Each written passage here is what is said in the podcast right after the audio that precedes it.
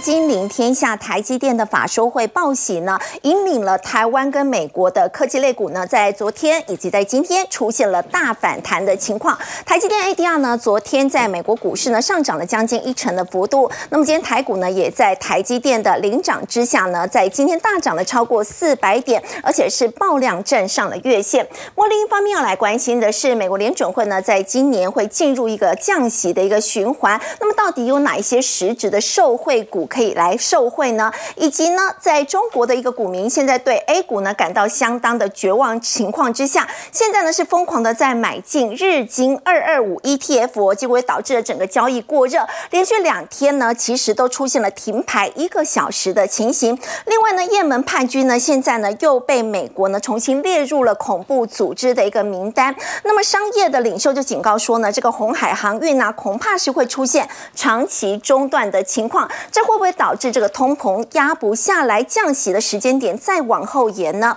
我们在今天节目现场为您邀请到资深分析师杜金龙、慧全各位观众，大家好，资深分析师陈威良、大家好，资深分析师林有明、大家好，金陵天下特派员叶芷娟。大家好，好，我们先请教威良哦。美国股市呢，终于结束了连续接连下跌这样一个台势态势。那么最主要是因为台积电真的是救了美股、哦，台积电的法说会真的是带来非常好的消息。好，护国神山呢，现在呢也俨俨然成为了护全球神山了、哦。因为昨天美股呢，不管是纳斯达克或者尤其费城半导体指数，都因为台积电的啊利多展望啊，它出现了大涨走势。那我想呢，大家呃这个睡一觉起来之后看到呢，台积电 ADR 哦，我想这个是大家今天早上最关心的事情。我也是一看哇，大涨九点七九对 percent 哦。那稍微呢，哎，有一点概念的人呢，也知道呢，因为 ADR 跟台湾的这边远股之间股价应该本身会产生联动效应。好，事实上查了一下或算了一下呢，发现所谓的溢价率达到二十一趴，那隐含着说，如果哈台股这边受到激励的话，台积电呢可能还有两根涨停板的幅度。哦，好，那究竟是不是这样呢？啊，我们跟大家讲清楚。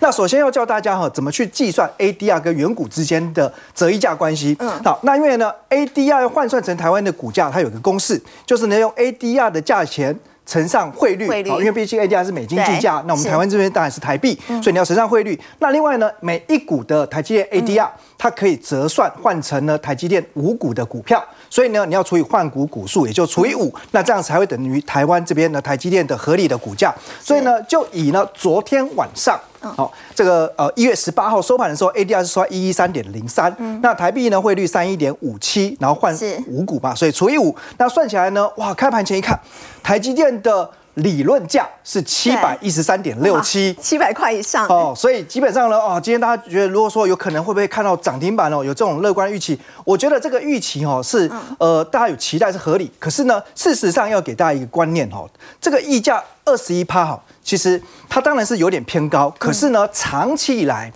在美股挂牌交易的 ADR，它一直都呢相对于台股是呈现溢价。那这个溢价率呢，大概都是介于五趴到十趴。我们在下方这个图就给大家看一下，这就是呢 ADR 相较于台股的呃这个股价的这个走势图。那红色的部分呢，就是所谓的溢价啊，绿色的部分就是折价。所以除非呢市场呢极度悲观，哦碰到一些呢呃可能景气比较萧条，或者说呢重大的利空事件，否则多数的时候哈 ADR 的价格都高于台湾的原股，而且它其实是呃始终不会完全的回到平价的状态。为什么哈？我简单做个比喻，呃，你如果呢去看看，哎，国外的，你到美国去买的这个 Levi's 牛仔裤，跟台湾的 Levi's 牛仔裤一模一样哦，同一条牛仔裤，可是呢，它的价钱你换算成汇率之后，会不会一模一样？永远都不会一模一样。好、那这个原因就在于呢，其实 ADR 的存在是方便于。国外投资人，尤其就是呢美国当地的投资人，他如果呢不想跑到台湾开户哦，用我这边的账户来下单买进二三三零台积电的话，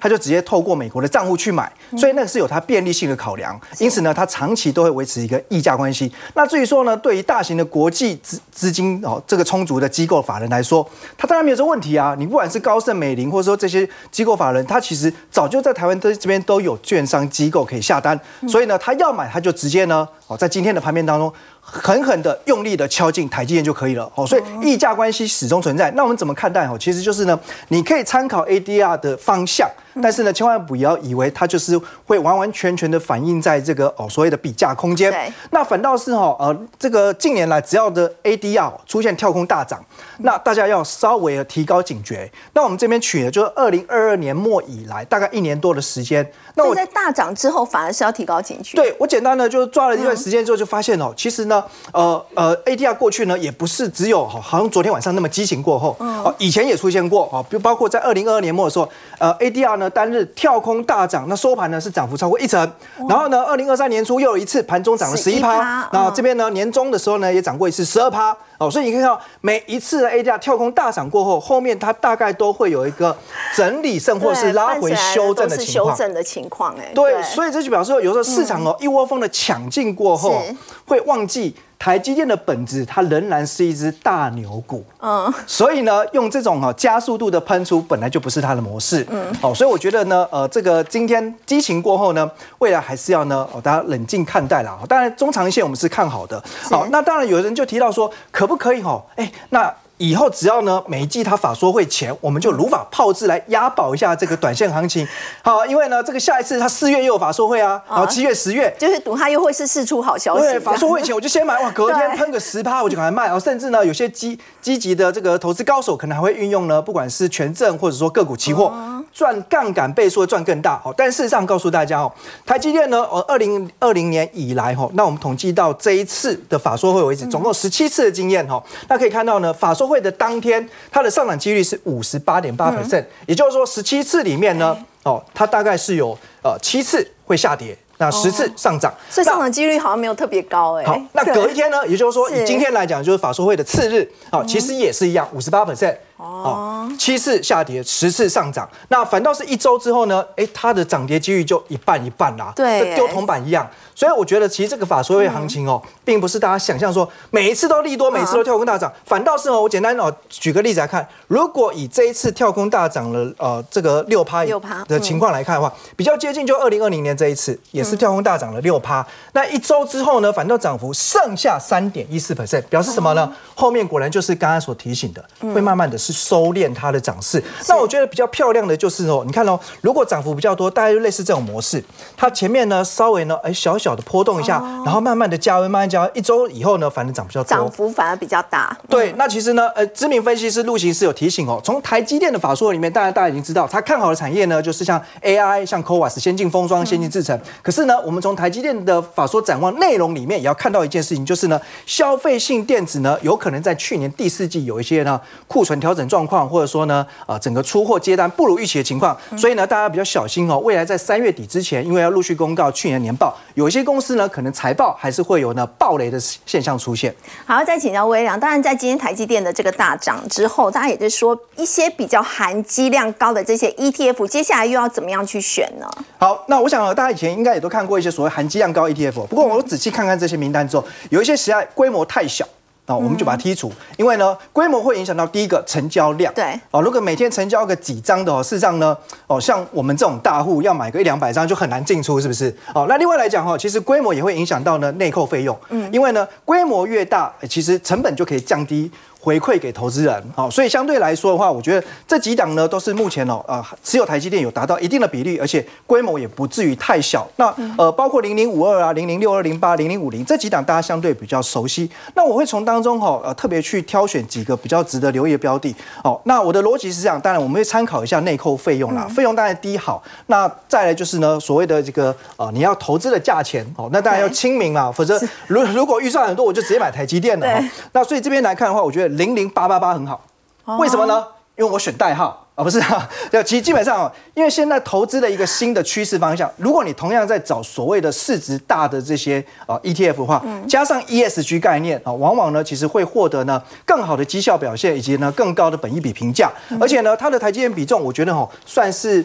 让我个人觉得蛮舒服的。我觉得两成三成的比重算是很适中了。那因为持有到将近五成或超过五成的话，吼，比重太高了会思考说，那你为何不直接买台积电的零股也可以啊？持股比重那么高的话，你不如就直接买台积电。对对对，所以它的台积电比重大概两成四哈。那目前它内控费用我觉得相对低。那更重要就是呢，现在股价其实。还蛮很亲民的一字头的股价。那另外呢，零零八九一中信关键半导体哦，那当然呃，它台积电比重呢虽然不到两成，可是呢，我觉得台积电所带起的哈，我们讲就是是护国群山呐、既然都看好了半导体产业的前景嘛，所以你想不想投资上游的 IP 系制裁，包括像股王，或者说 IC 设计，或者说下游最近 IC 通路上也很夯啊，所以这一档呢就从半导体的上中下游一网打尽。好，所以我觉得目前来看的话，股价也是稳步的往上。那大家不管是用单笔啊，或者说定期定额方式来切入，我觉得都是可以的。好，微良，刚刚当我们看到呢，台积电在昨天这个法说会啊，当然是报佳音，也带动了在昨天的这个美股 ADR 呢是上涨了将近一成的幅度。今天台股当中的台积电股价同样也是带领了台股往上涨。我们要请教这个杜老师，但是今天在台积电的这个带动之下，台股活力四射啊，大涨了四百五十三点。不过在这个时间点呢、这个激情过后，会不会有比较回档的危机呢？外资哦，在先前是大卖，连续几天的这个卖超，今天终于是大买了八百零一亿哦，这是史上单日的次高表现。这波涨势，你觉得会持续到农历年前吗？呃，因为我们选后的话，可以发觉到，哎，有两天都跌两百两百对嘛，所以大概跌四百多点。啊，所以今天，呃，这个四百多点是把那两天的跌幅哈，呃，全部那个要回去了哈。那，呃，外资也大概卖的差不多一千一百多亿嘛，哈、那今天补了八百多亿嘛，哎，大概剩下三百多亿，那就看台币呃的贬值，因为这一次是贬值了大概八角左右，所以外资才做卖出的动作哈。那我们来看现行，现行的话，今天这一根诶长红，而且出四千多亿的大量哈是，它化解了，就说我们从一月二号高点下来以后跌了八百多点哈，而且也破了季线，季线破完以后，它 A 线、季线都破嘛，那今天涨了四百多点哈，诶，大概就回复到这个 A 线的位置哈，那离那个高点只剩下两百七十点哈，就是说，诶，它从最低点，诶，那一天大概砍到一七一五一哈，拉了五百多点的一个下影嗯从这个线，地方好，所以大概下礼拜因为。开始下礼拜大家会讲说啊，春假又有十诶，他把诶七八天的一个长假啊，对就有长假期效应哈。那你外资也大概回补了诶八百多亿了吧哈。那明天就进入说啊你的套牢期上面哈。那呃这里面的话就看外资有没有持续买套啊，台币有没有在做升值的动作哈。那我个人认为啦，这一波本来我们都一直把它从呃十月三十一号有没有到一月化诶。总统选举行情，诶、对大概告一段落嘛，而且它真的回档了大概整个八百多点，哈、所以大概下礼拜，哈，个人认为，诶、它多空就在这边会做一个交战，哈、那如果说，诶、有量还可以持续。震荡的格局。哎，在这边震荡，可是因为你本来就说，我个人认为啦，哎，选后，哎。怎么会马上大跌？哦那我的执政党太没有面子了嘛！所以，哎，你看到前天跌的时候，不是，哎，证交所啦，哈，还有主管机关都跟你喊话说，哎，我们基本面不错啊，怎么会跌成这样？好，那呃，今天大涨完又回悟到先前，哎，这个整个盘势，哈，那一样哈，就是说还是看国际股市，因为国际股市最近的话，这一阵子刚好，诶，亚洲国家也都跌嘛，那最近呢也大概都有谈上来哈，所以我个人认为，哎，有没有化解危机？大概下礼拜哈再去看整个架构，因为它得上次跌破一七四六三的话，本来这一波就是有一种第五小波要结束了嘛，好，那今天这一只长龙又稍微把它化解掉，或者是我们带对整个盘势个人的看法。好，在今天盘面上，其实这个 AI 股的表现也是相当的不错的。那么，是不是因为台积电它其实在法说会当中呢，他们有提到以后他们的 AI 营收的比重到了二零二七年会提高到十七到十九趴，所以这些 AI 族群在整理之后可以开始留意。对，去年那个黄仁先来的时候，大家去呃看那个台积电的营收，它的 AI 比重大概占六趴。好，那它昨天呃这个法说会这个一个大力多哈，就会让大家联想，哎，你台积电今天大涨嘛？呃，其实早盘我们的 AI 股票还没有涨很多，后来也要。好像有那个特别要把股市拉上来，就开始敲尾串嘛，哈，尾串拉涨停板完以后，让整个诶、这个 AI 哈大概都诶、很很涨很多哈。那我大概每年底我都会把我们去年上市公司成交量。最大跟成交张是最大哈，那回忆看一下，去年最有名就是台积电哈，对。呃成交金额占了五趴左右，对。哦，那即使台积电也是 AI 嘛，第二名就是对广广达广达三趴左右，第三名就是今天伟伟创创，哎嗯三趴，是哦，所以你看啊前三名都是跟 AI 有关嘛，所以其实哎对了，所以其实 AI 哈，就说我们诶从去年开始，大盘很多的主力大概都是在台积电、护国神山还有 AI 哈，那你看成交张数最大也是微创嘛，好，还有我们诶前一阵子比较有名的就是秦创嘛，哈，外资有没有？这一阵子秦创也涨蛮多的，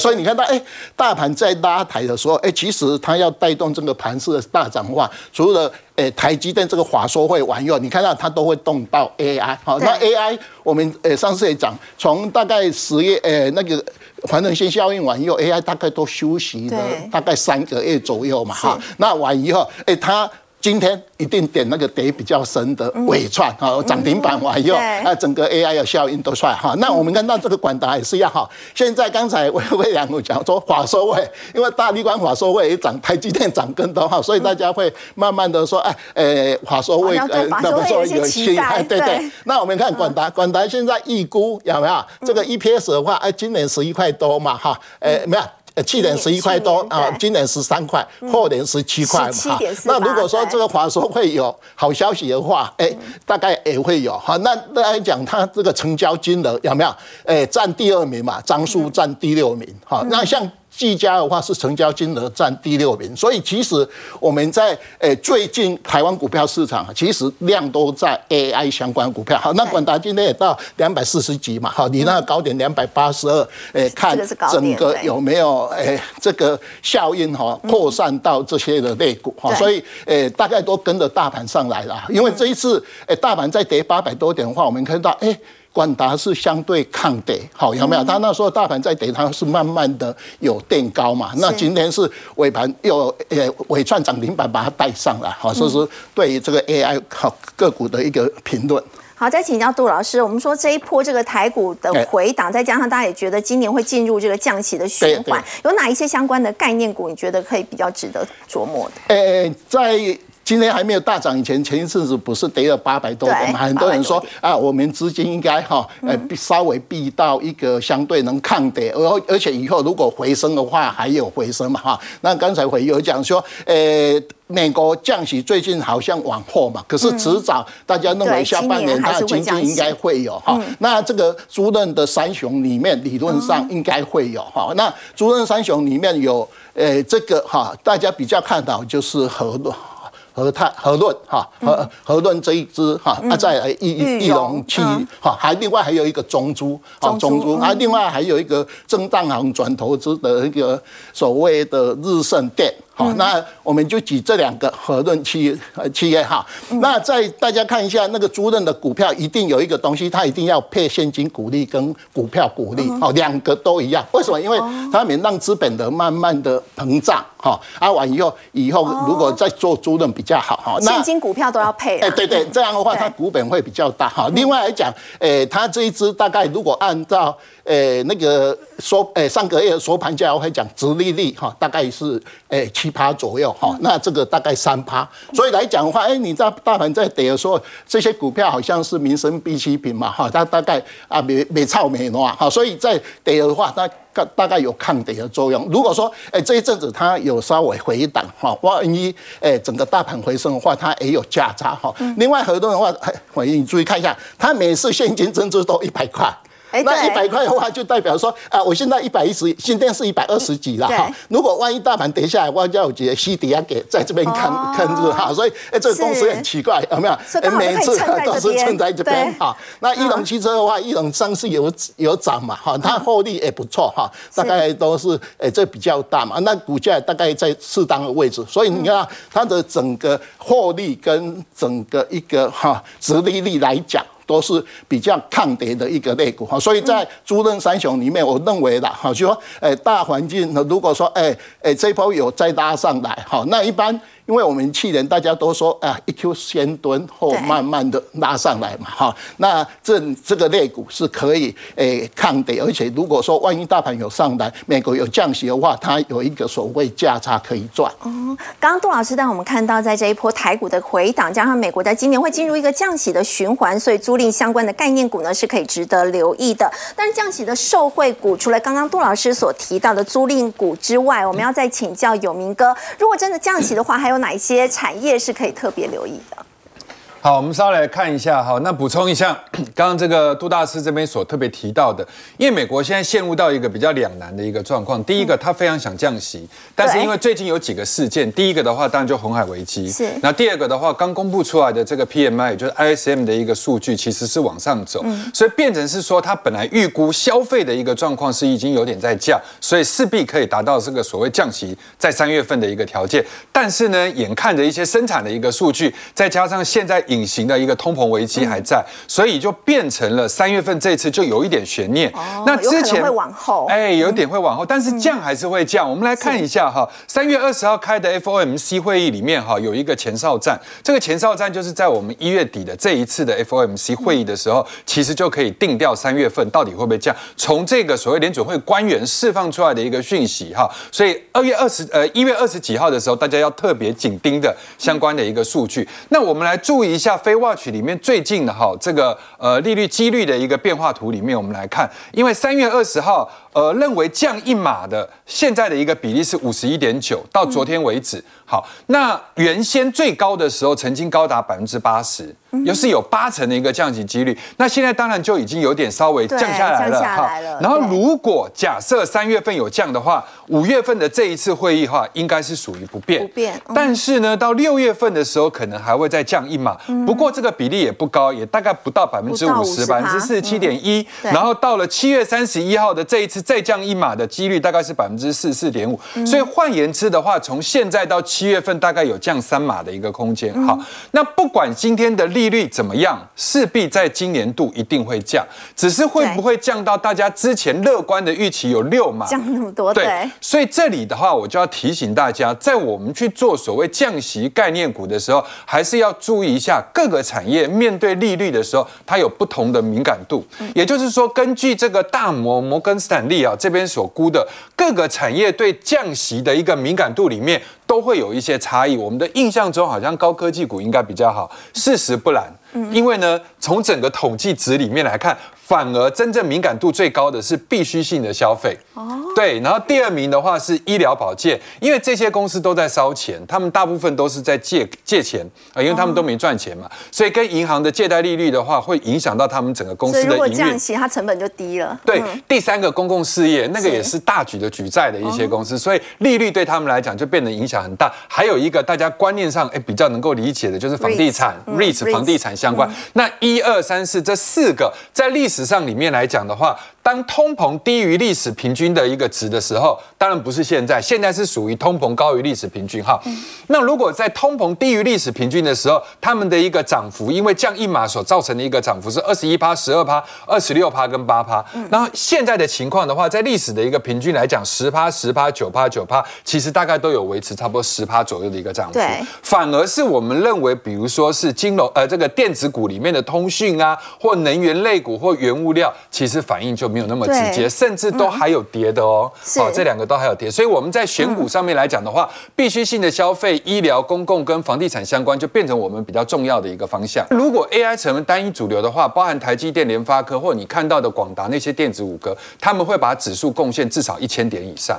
那如果说今天看到这样的一个指数，就是还是维持选前的一个主轴，就是用类股轮动的方式，对，所以指数的空间就不会大。好，所以这一点要提醒大家。那当然第四季有一个龙摆尾的一个状况，所以今年整体的一个走势，我觉得就跟龙一样，就是有龙头往上，然后龙尾翘起来啊，中间的话应该是属于下跌跟盘整的情况。那如果以这样的一个情形来去看这些股票的一个投资策略的话，必须性的消费，我觉得应该是等到第二季有降息这个风潮的时候，呃。有这个风向的时候，我们再来做布局。嗯，好。那第二个的话，医疗保健类股的话，我也是认为，当指数跌下来的时候，除非有一些特异功能的生技股，不然的话，整体的大环境的生技股是指数回档的时候做一个避险策略。那公共事业这一块的话，我觉得最近就可以买，包含一些节能，只是我们没有办法再像大家之前选前一样在想。哦，只要说有慎选的话，这个相关的一个政策节能绿能的股票就会雨露均沾。结果这一次我们发现并没有类似这样的一个状况。那房地产相关的话，我觉得直利率是一个很重要的依归。那现在有一些好的一些银建股，它的直利率其实都高达七八八八以上。那我会建议大家就等到股价有回档，来到八趴以上的时候再来去做布局。刚刚有明哥也有特别提到公共事业嘛，农历年前就开始开始逢低布局了。那这里面的话，帮大家稍微再准备了一下所有节能。能股里面的排序，今年成长力不够的我都去掉。那我这边的话就是挑成长力够，然后本益比如果是用今年，当然会相对比较高，到明年度甚至更低的时候，我就把它列出来，然后最后再把这个现金值利率给算进去。那入榜的大概有六八七三的宏德能源，六八零六的深威能源，跟一五一九的华晨。那在这里面的话，本益比华晨是相对比较高，因为它现在是最贵的。这个所谓节能股，所以我们可以给它二十五倍的本益比，这个 OK 的。好，那其他的话不到二十倍，甚至在今年度的本益比已经降到了十三十一，我觉得投资就有这个机会。只是宏德能源六八七三的宏德，因为它毕竟是创新版。创业板，所以它进出上面来讲人气不是那么够，那我们就是来选这个六八零六的深威能源。深威能源的话，这里面比较注意的一点就是半年线跟年线有一个双支撑，还有今年有一点大家比较少提的，我跟各位来做一些公告，就台电二期订了两艘船，就是当初深威订了为台电二期订的两艘工程船，这个地方已经要入港，明年度会加入到出租的行业，一烧一年大概可以贡献 EPS 三块，两年的话两烧的话就是六块，所以如果说是以今年的一个汇率再加，明年势必有超过十块，因为明年还会认列台电二级百分之四十的一个获利，那股价就可以留意。那银建股这里的话，我就要提醒大家，银建股里面现在体质最好的应该是华固，嗯，好是其中之一的华固。那华固在去年的前三季就已经赚了七点六二，今年度的股息值利率，如果以一月十七号来算，大概就差不多七点八左右。那我觉得降到这个九十三块附近的时候，它的值利率会超过八趴。嗯，那那个时候大家就可以留意。那今年的房地产，台北市有一个很重要的一个从化区叫北市科。那北市科的话，因为华固跟其他的一些公司，他们当初介入的成本都不高，包含买地的时候，甚至包含跟这个呃所谓原地主。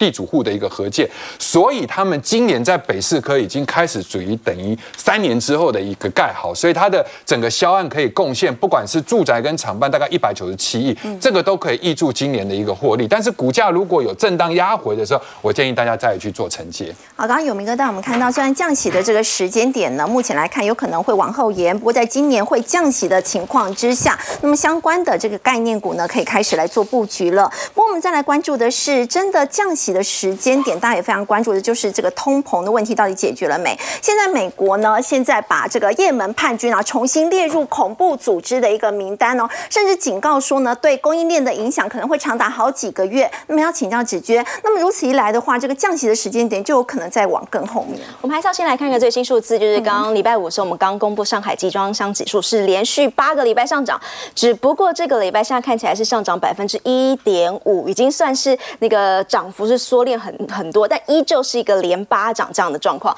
那你说上海集装箱指数会突然这样子呃飙起来，当然就是跟这个红海当中的一个危机有关系。那之前大家还记不记得我们那时候一直在讲说，哎，如果今天美国、英国呃的那个护护护他们的船呢护有功的话，哎，这个危机是不是就可以结束了呢？也结果护了好几个礼拜，看起来好像没有这么快结束，而且没有这么快结束的状况之下，还美国还直接把这个组织，他原本想要打个快速战，可以看赶快。把它控制一下，但没有哦。现在看起来要继续下去了，而且他现在直接把这样的一个组织列为恐怖组织的名单当中。所以呢，现在大家越来越多说哦，这个影响啊，可能会呃长达数月之久。不过这里有一个小小的背景因素，是因为呃亚洲现在我们要准备过年了，所以本来每年大概到这个时候会出去的船就会越来越少。所以我觉得现在大家可以关心的是，过完年之后，如果这个危机还继续影响的话，哎，那个影响真的会越来越显现出来。尤其这个地方，你说现在船出去，我们说要绕道，不是大概会多两个礼拜的船期吗？大概十到十四天，两个礼拜的船期，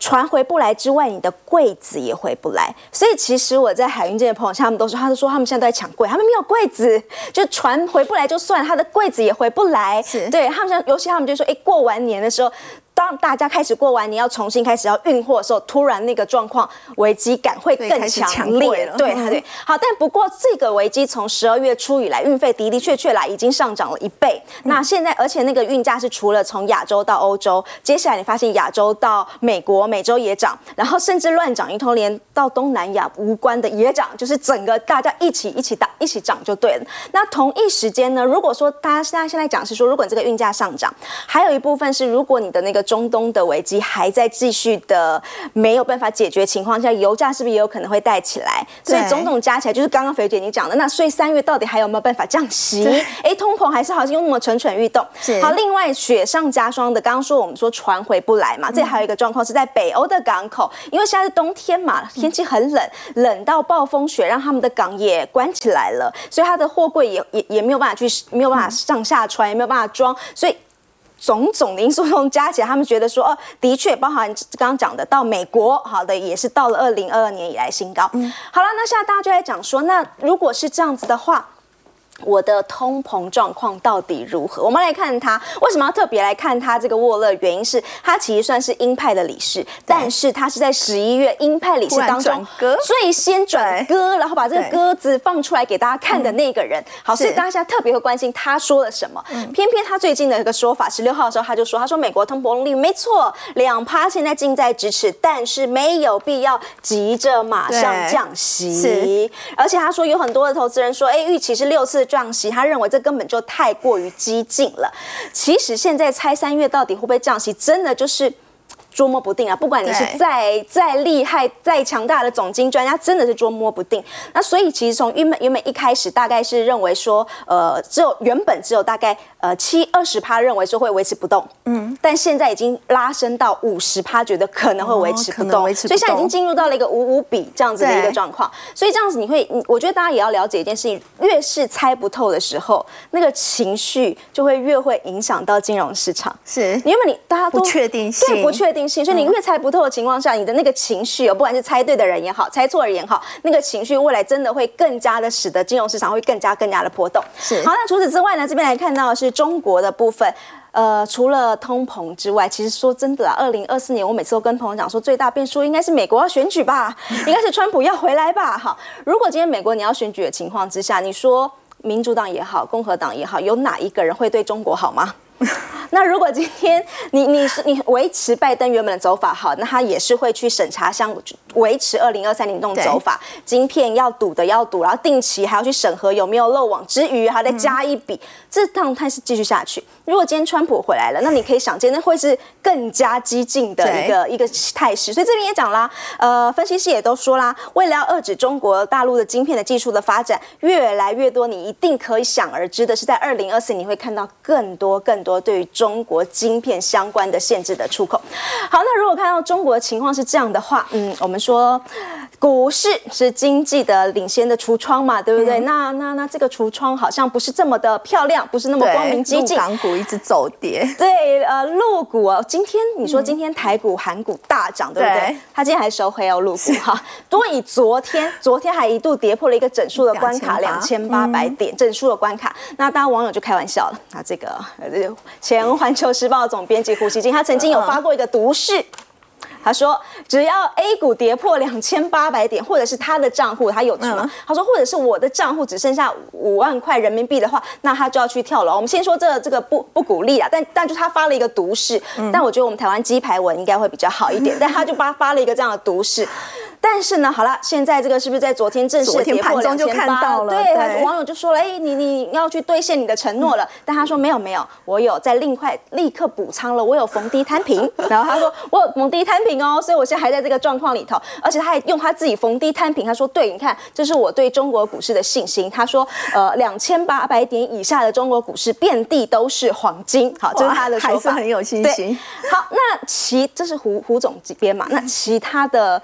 入股投资人呢，似乎这种崩溃的中国 A 股投资人，现在对 A 股绝望之后，他们前进了哪一个市场呢？这个真我真的觉得今天太有意思了。他们前进的是日本股市。嗯发生了什么事？就是呃，他们发现说中国的股民啊。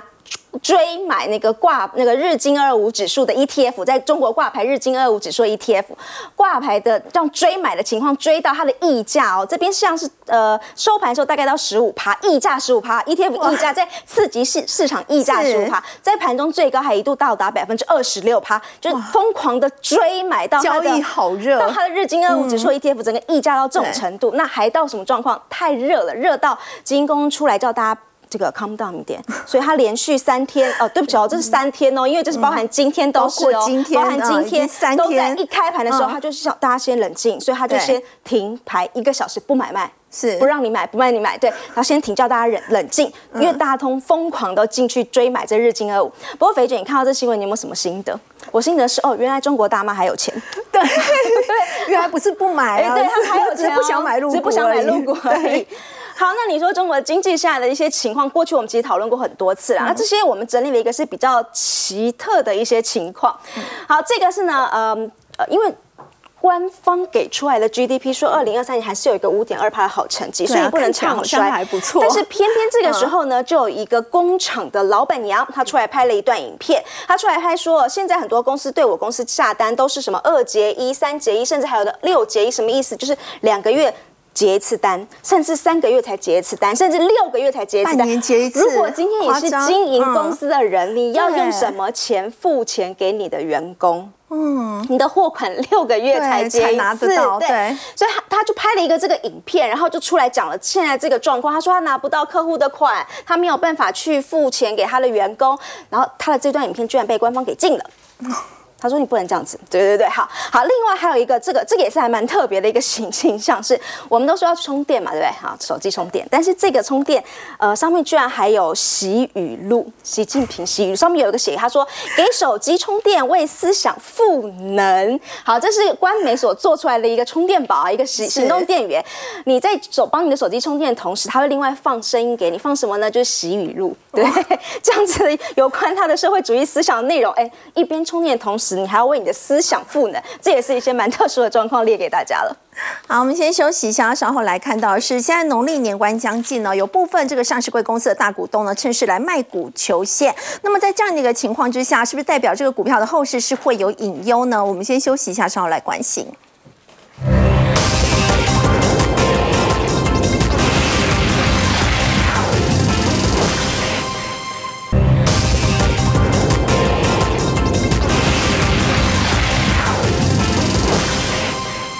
好，虽然今天台股大涨四百多点，不过呢，在农历年关将近的情况之下呢，其实有部分上市贵公司的这个大股东啊，在最近是趁势的卖股求现哦，像是近月以来总计的身上持股就有十二万张，哎，我们要请教微良，这是不是代表说这个股价后市会有隐忧呢？好，那申报转让啊，当然这个每次被媒体揭露出来之后，市场都会比较紧张。好，但是我们今天带大家好好来了解一下，到底申报转让呢有什么意义？然后呢，它背后的目的其实是大不相。相同的，首先呢，申报转让当然主要就是希望啊去规范哦内部人呢，因为如果他有一些特定的内部的资讯消息，然后万一去操控股价哦，所以呢规定就是呢，呃要卖出股票必须要事前申报。好，那哪些人是所谓的内部人呢？包括董事、监察人、经理人，还有持股十派以上大股东，还有以上这些人士他们的配偶以及未成年子女，通通都是算在内。好，那这个申让的规定就是呢，从你申报转让起算三天以后。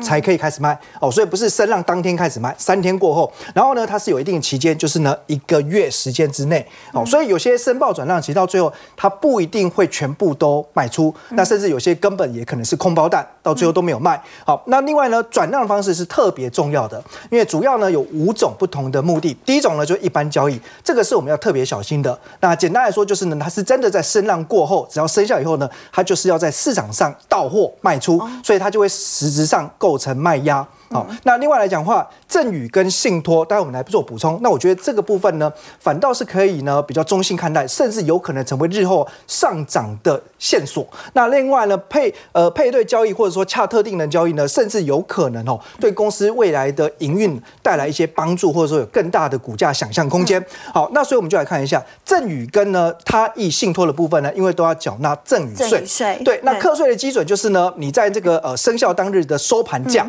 然后呢。去跟这个面额来做比较，所以说一般来讲，如果了解自己公司的营运状况或股价位阶的话，你不太可能会去挑股价在相对高档，尤其历史高档的时候来去做信托或赠与，应该会选择呢是比较呢低档的位置。的位置。对，那那刚才提到盘后巨额交易或者说恰特定人呢，有的时候呢，它不只是呢，呃，这个可能呃是属于一个个人名下持股转换到投资公司来做节税规划。那我们其实更常看到就是有一些公司它可能接到了特定的订单。嗯。那这个大客户哈，在要给予订单下单之前，他也谈好一个条件，就是呢，我也希望持有呢该公司的股权。那将来呢，股价上涨，大家皆大欢喜，一起赚。好，所以我们呢就来看一下呢，近期有一些申报转让的公司哦。呃，上一页部分我们来看一下，近期有一些申报转让的公司哦。那大家快速看一下，就是说，首先第一个我们会去看一下，哎，到底呢申让的对象是谁，有没有董娘哦？这个特别要看清楚。那好在是没有董娘的哈。不过这边呢，其实有些就是呢信托啦，那有些呢就是赠与。那比较小心的就是一般交易，所以我们就来看一下呢，一般交易的部分都要特别留意。对，那我们来看一下呢，像这个神机哦，那最近期它的股价刚好就是已经经过了大涨，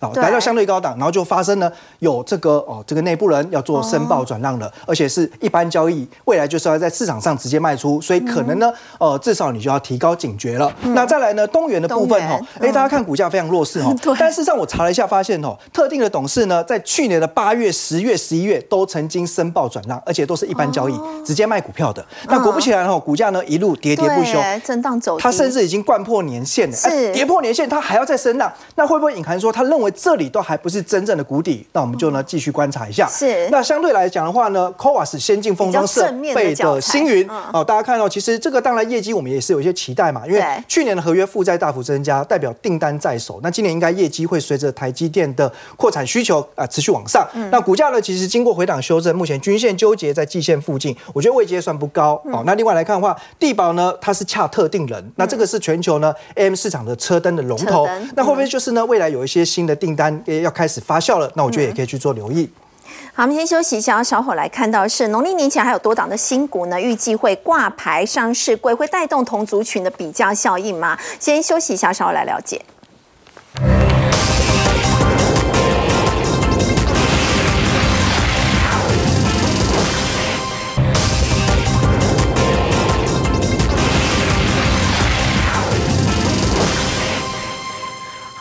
年前呢，有多档新股呢要预计挂牌上市贵了，像是预展新药，那么它的成交价呢一百五十块，中签率很低哦，请教有明哥会带动整个相关族群的比较效应。呃，会的哈，我们来讲一一下这个一般股民的生活，就是说当看到某一个股票在涨的时候，大部分的人都会去找原因，嗯，哦，可能是接到订单呢，可能是怎么样，有一种东西很玄，你就是找不到的。那种东西就叫比价效应，好，对你没有办法去定义。还有另外一点的话，就是新股挂牌，因为新股挂牌跨产业的啊，比如说跨这个交易市场里面，从新股挂牌，然后直接联动到上柜或者是上市，这个一般投资人根本都不知道。嗯，但是呢，其实投信也好，或者是看到法人默默的在循着这样的一个逻辑在操作。最近当然就六七八五的一个预展新药，就因为要这个新柜，那呃新柜这个地方要准备上柜，然后成交价钱是一百五，那今天的这个。新贵的一个价钱最高的时候是两百六十五，所以有人就算过啊，如果这样子的话，就等于是如果我真的抽到的话，就可以赚到九万块。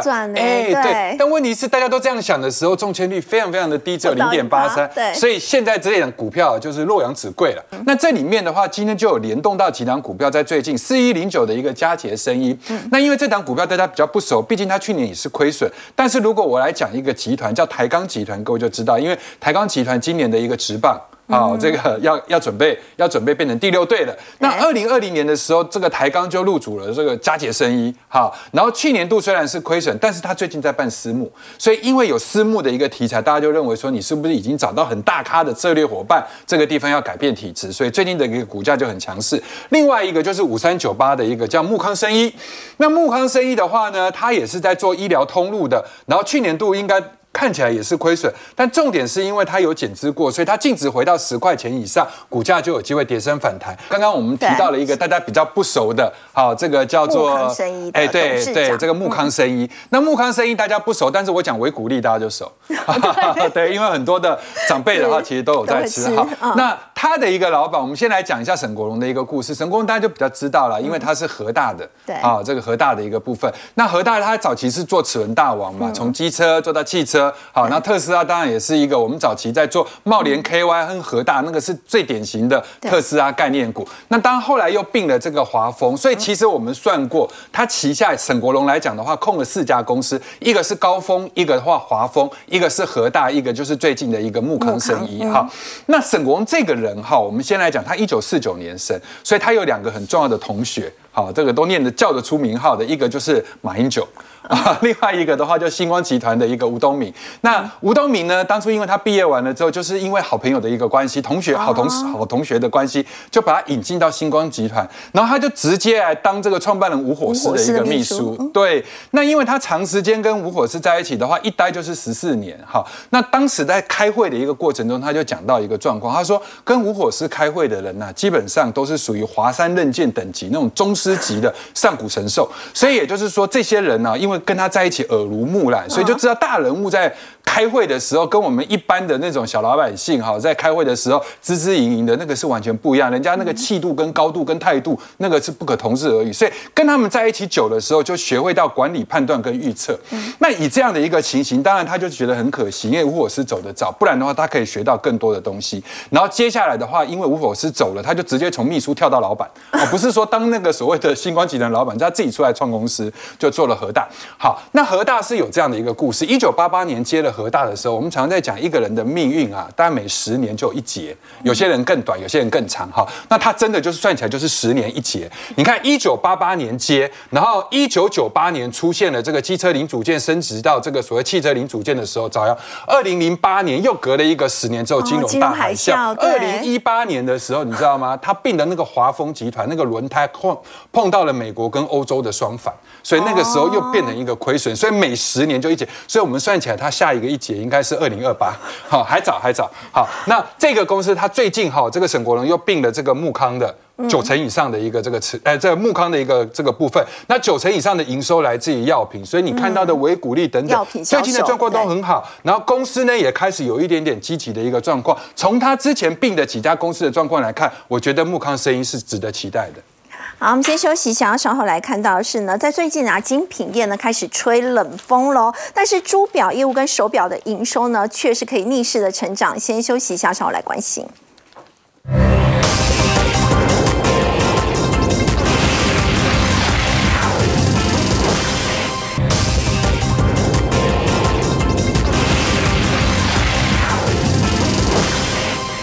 好，最近精品业啊吹起了冷风喽。不要请教芷娟，像是手表跟珠宝，好像还是很多人买。因为高利率环境之下，有很多的一些呃奢侈品牌，比如说像 Burberry，它其实才测是下修的。但是有趣的事情来喽，你说包包、衣服下修，但是。表跟珠宝，哎，异军突起怎么说呢？这是《华尔街日报》他对有钱人做了一个调查，他就问有钱人说：“哎，你要花你未来预算有六十五万台币，我特别去算了一下，这个是六十五万台币要买表的人。”哦，不好意思，他说比二零二一年大幅增加了五十六万，有准备六十五万台币准备要去买表的人增加了百分之五十六哦。是好，那另外他问的是珠宝，他说另外你有。意愿未来可能会花这个一万六千美元，所以差不多差也也是将近五十万台币要去买珠宝的人，哎，这个比例呢，好也是成长了百分之十四。所以这个调查呢，他就发现说，哎，其实哦，消费者其实现在，你你我觉得应该可以说是有钱人的思维，他要买一个东西，他买那个东西未来还要能够有增值，他不是买一个消耗品。嗯，所以他这个时候他如果真的要花钱的时候，他宁可终究要花这么多钱的话，那我就要去买未来有增值空间。他就是要去买未来有增值空间，甚至有投资价值的东西。那这当然就是表或者是珠宝，珠宝对。要不然你说车子一落地，哎，的叠价。你说衣服、包包，包包会增值，但是它终究是那会要用的一个东西。所以这个状况，大家就会有这样的状况，追求低调奢华。对啊，如果我们把它反映在啊这些精品品牌的财报数字上的话，比如说像是珠宝品牌的卡地尔，它的母公司好利丰集团，它最新公布前一季的那个财报，也发现喽，其实它是呃。销售整体销售是超乎原本市场上的预期的，所以发现它近期的股价也有一波的走势。好，另外像是这个尤其包含像立丰集团的，特别是否珠宝的这个部分的业务的话，来自手表的营收也是直接增加了百分之三，珠宝的业务呢增。